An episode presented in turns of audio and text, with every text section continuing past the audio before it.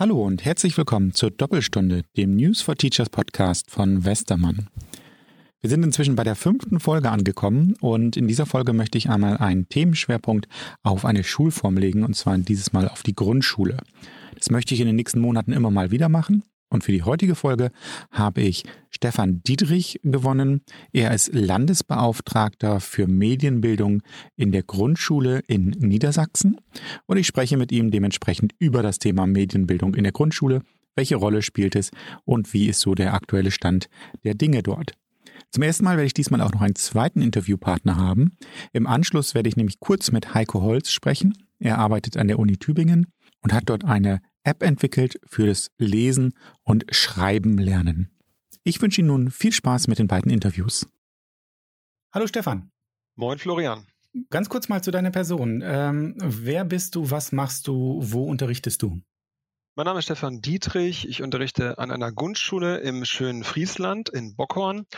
Und das ist in Norddeutschland. Bin zuständig als medienpädagogischer Berater für die Stadt Wilhelmshaven. Das ist noch weiter nördlich, bekomme dort Anrechnungsstunden und bin jetzt ab August der Landeskoordinator für Medienkompetenz in der Grundschule in Niedersachsen. Bislang ähm, hatten wir in den Podcast-Folgen noch nicht einen Schwerpunkt auf eine Schulform. Und ich habe mir bewusst ähm, die Grundschule so als erstes Schwerpunkt oder als erste Schwerpunktschulform äh, ausgewählt. Glaubst du, dass die Digitalisierung an den Grundschulen weiter vorangeschritten ist als an anderen Schulformen? Gleich oder gibt es da noch ein paar Rückstände? Das ist natürlich eine schwere, sehr weit gefasste Frage. Die muss man vielleicht rückwärts beantworten. Ich glaube, dass man mit bedenken muss an der Grundschule, dass diese Schulform am wenigsten digitalisiert war, beziehungsweise vor zwei bis anderthalb Jahren war und dass sich dementsprechend auch am meisten dort getan hat. Also ich kann von den Schulen sprechen, die ich berate und betreue und von meiner eigenen Schule da hat sich auf jeden Fall sehr, sehr viel getan in den letzten zwei Jahren, also von der analogen Raupe zum digitalen Schmetterling sozusagen. Ähm, und ja, ich denke, es gibt in der Fläche, weil es auch mehr Grundschulen gibt, noch mehr zu tun, aber die Schulen sind auf einem guten Weg. Wenn du jetzt sagst, es hat sich viel in den letzten anderthalb Jahren getan, dann, dann würdest du wahrscheinlich auch sagen, das liegt komplett an Corona, oder? Ähm, nein, Corona hat hm, sozusagen wie ein Katalysator gewirkt, aber ähm, viel hat sich getan durch den Digitalpakt, der eben Gelder bereitgestellt hat in der Fläche und auch die Grundschulen explizit äh, mit einbezogen hat und ganz klare ähm, ja, Gelder für die Schülerköpfe ausgeschüttet hat wo auch die Träger jetzt nicht groß was umschichten konnten, sondern es war ganz klar gesagt, da und da geht das Geld hin. Und da hat sich viel getan, denke ich, ja. Jetzt ein bisschen allgemein. Ich weiß, das ist von Schule zu Schule unterschiedlich. Ähm, wenn man sich so, ich selbst unterrichte an einem Gymnasium, das typische Gymnasium anguckt, da hat man so zwei, drei Computerräume und inzwischen so, ja, drei, vier, fünf, je nachdem, wie groß die Schule ist, Klassensätze mit Tablets. Wie sieht das an einer typischen Grundschule aus, wenn man typisch sagen kann?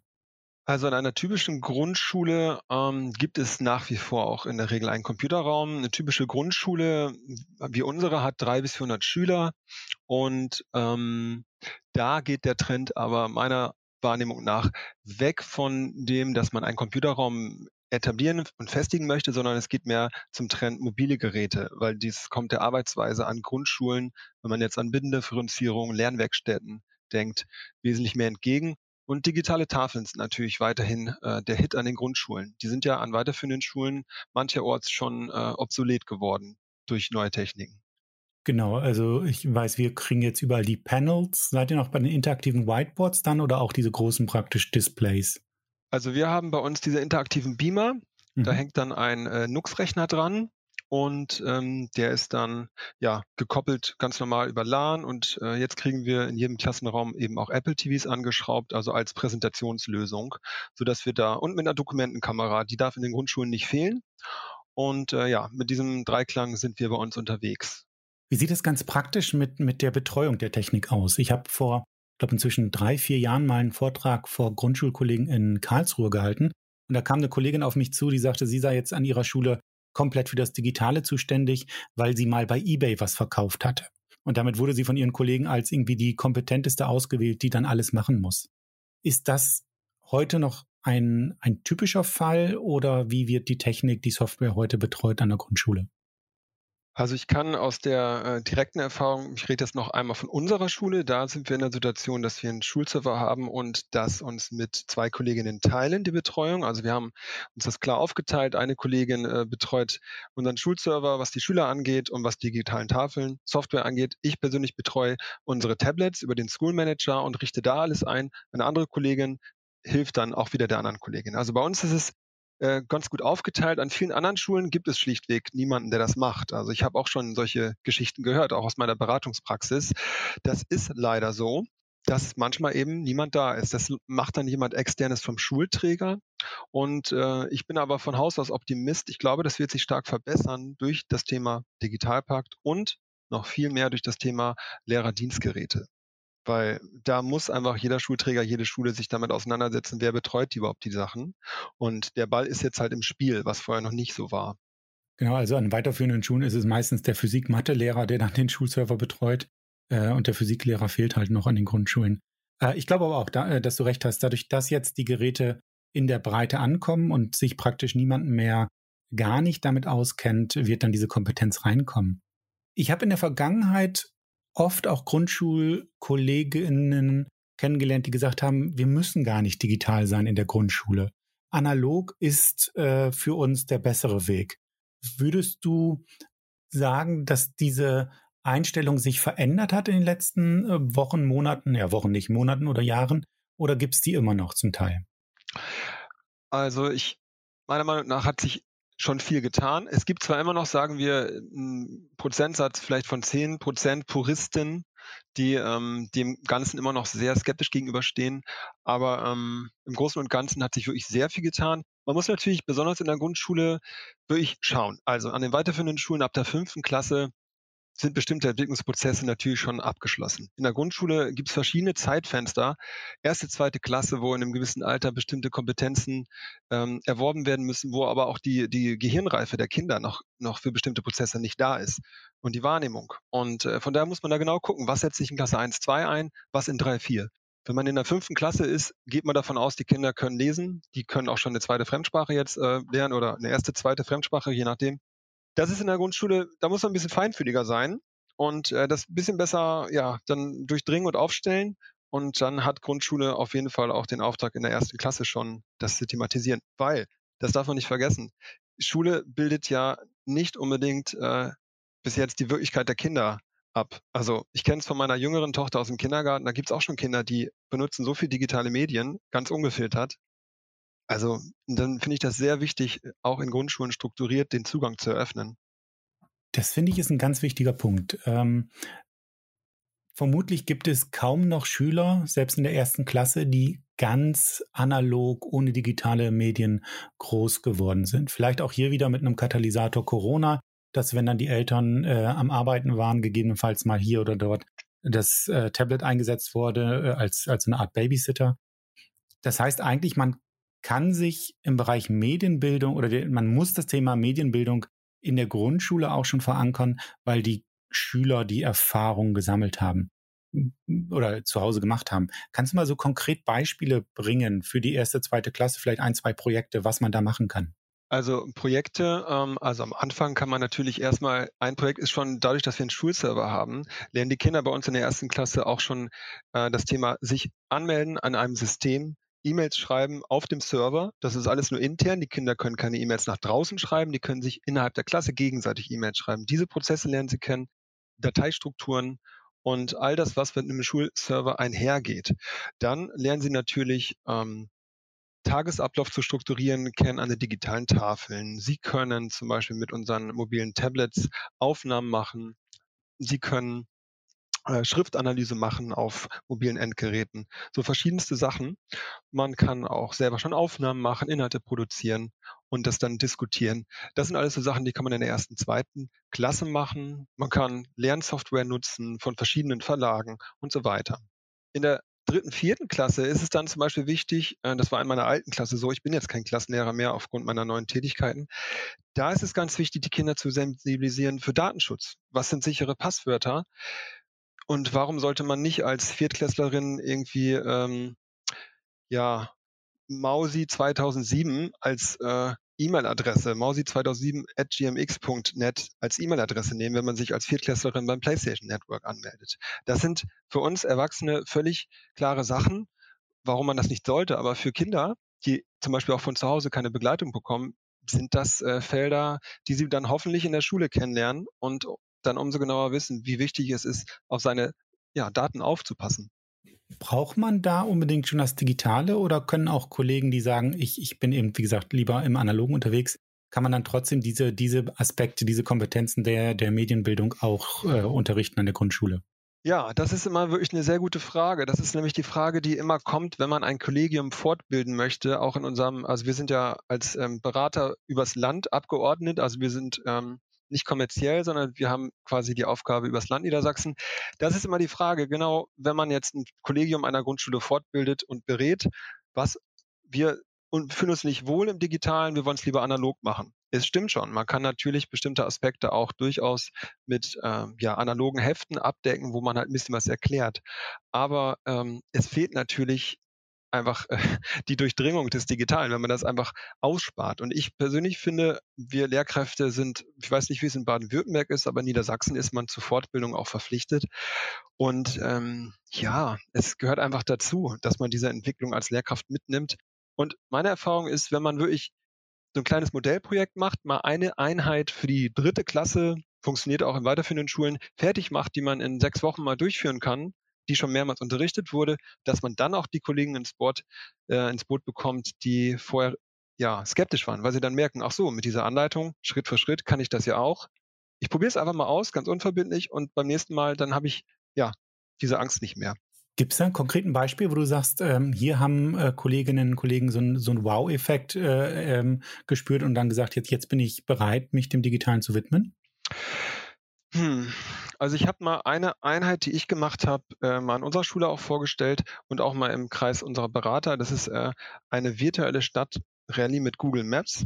Das heißt, es war auch aus dem Englischunterricht. Äh, da haben wir dann die Richtungsangaben next to, opposite und so weiter geübt. Und dann habe ich eben über ein Padlet in dem Fall noch Material bereitgestellt und die äh, Schülerinnen und Schüler haben dann selbstständig im Computerraum oder mit Tablets auf Google Maps ihre markierten Orte aufgesucht in London, äh, vom Big Ben oder vom Piccadilly Circus oder von wo auch immer und sind dann selbstständig zum London Eye gelaufen, haben dann also ihre Route geschrieben und das ganz selbstständig erarbeitet. Und das Ganze in der in der Sicherung und in der Kontrolle dann äh, vorgelesen und nochmal über Street View dann selber vorgestellt und abgelaufen. Und das war halt auch schon, schon eine tolle Sache. Und da hat man halt eben in der, in der Sammlung dann halt gemerkt, in diesem ganzen Material, was natürlich eine Arbeit war, das vorzubereiten, aber das fanden halt eben mehrere Kolleginnen und Kollegen wirklich gut und haben gedacht, ach so, so kann es also aussehen. Und das ist eben auch eine Sache, da kommt digitales Lernen wirklich auch äh, fächerübergreifend daher, weil das ist etwas, was man Orientierung im Nahraum, das ist in der fünften Klasse Erdkunde drin, das macht man in der Grundschule.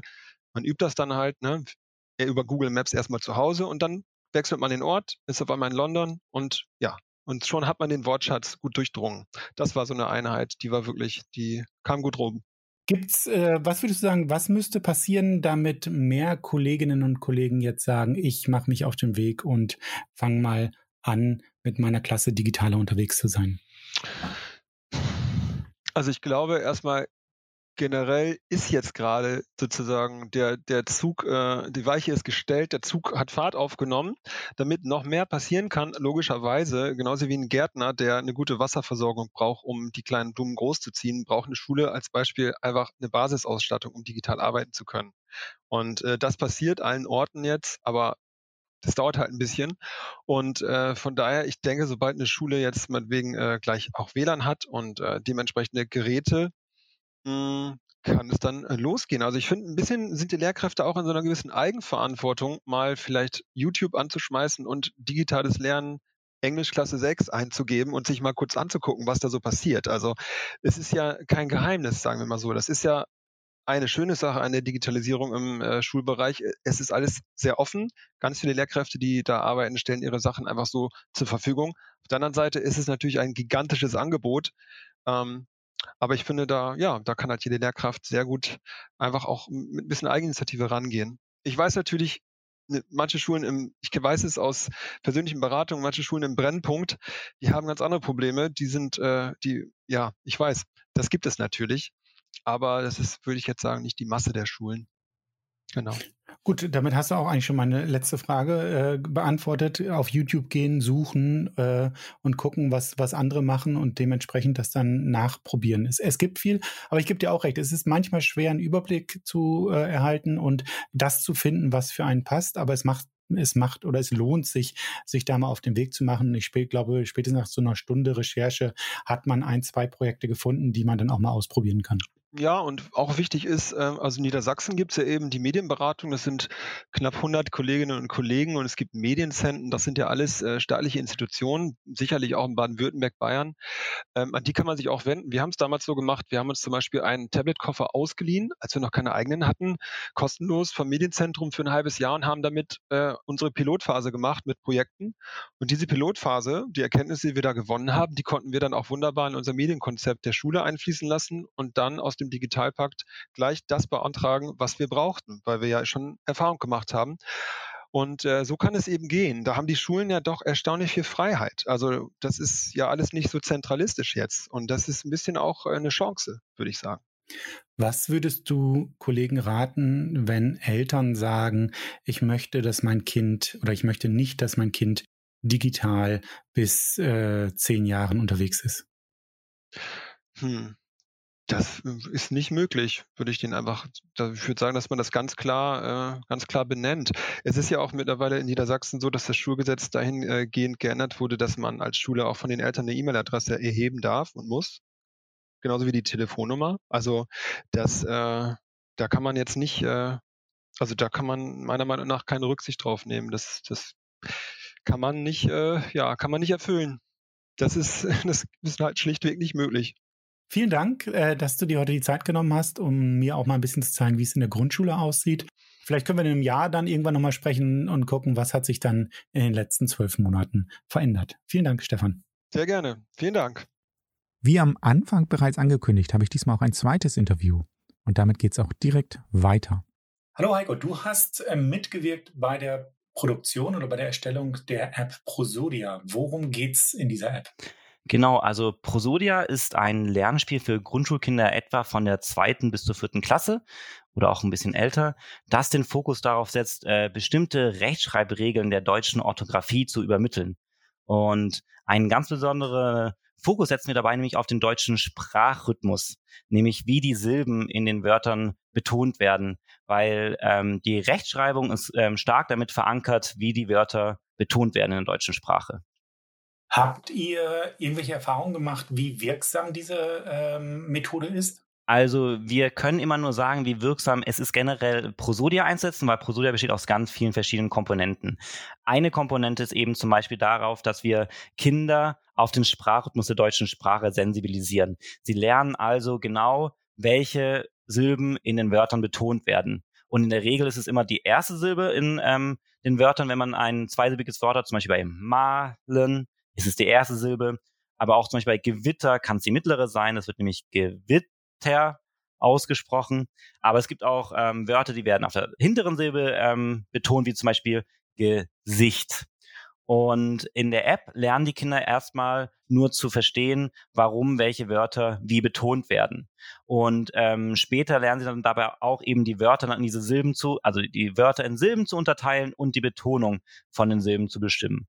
Und das ist später dann eben wichtig, wenn man Rechtschreibregeln darauf anwenden möchte, denn ähm, die sogenannte Vokallängenmarkierung, also ob ähm, Vokale mit bestimmten Buchstaben begleitet werden, wie zum Beispiel das stumme H, das IE oder auch die Konsonantenverdoppelung wie TT oder TZ oder CK, die treten nur in oder mit der betonten Silbe auf. Und das lernen die Kinder dann im Verlauf von Prosodia, um später dann auch eben die Rechtschreibregeln darauf anzuwenden. Und wir können dann nur eine Aussage darüber treffen, wie wirksam jetzt Prosodia als Gesamtpaket ist. Also erstmal, wie erkenne ich die betonte Silbe und wie kann ich Wörter in Silben unterteilen? Dann ähm, unterscheiden wir noch zwischen langen und kurzen betonten Silben, also zwischen offenen und geschlossenen Silben und dann, wie sie schlussendlich geschrieben werden und auch dann in Rechtschreibübungen. Und das Ganze haben wir evaluiert in einer großen randomisierten kontrollierten Feldstudie mit 128 Kindern aus dem Großraum Tübingen. Und dort konnten wir sehr gute Effekte finden auf die Rechtschreibleistung als auch auf die Fähigkeit, eben das richtige Betonungsmuster in einem Wort zu erkennen. Und ich habe mir Prosodia mal angeguckt. Ich finde, das Spannende ist ja, dass es nicht einfach irgendwie textbasiert ist, sondern dass es ja sehr stark wie ein Spiel auf äh, Schüler wirken müsste. Habt ihr von Nutzern da irgendwelches Feedback bekommen?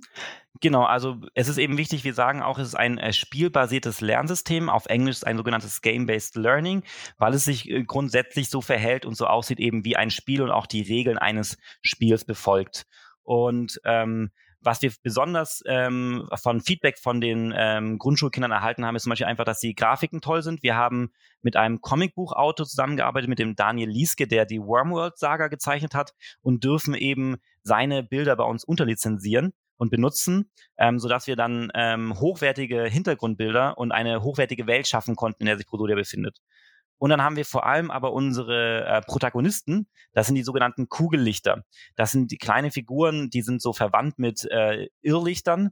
Ähm, die ähm, begleiten die Kinder durch die Welt und ähm, dienen auch als sozusagen sogenannte pädagogische Agenten, denn sie erklären den Kindern, wie die Welt von Prosudia funktioniert, ähm, wie die Übungen funktionieren und was das Besondere bei der deutschen Rechtschreibung ist. Und äh, diese Figuren finden die Kinder besonders toll und haben teilweise auch schon gesagt, dass sie sie am liebsten als äh, Kuscheltiere zu Weihnachten geschenkt bekommen würden.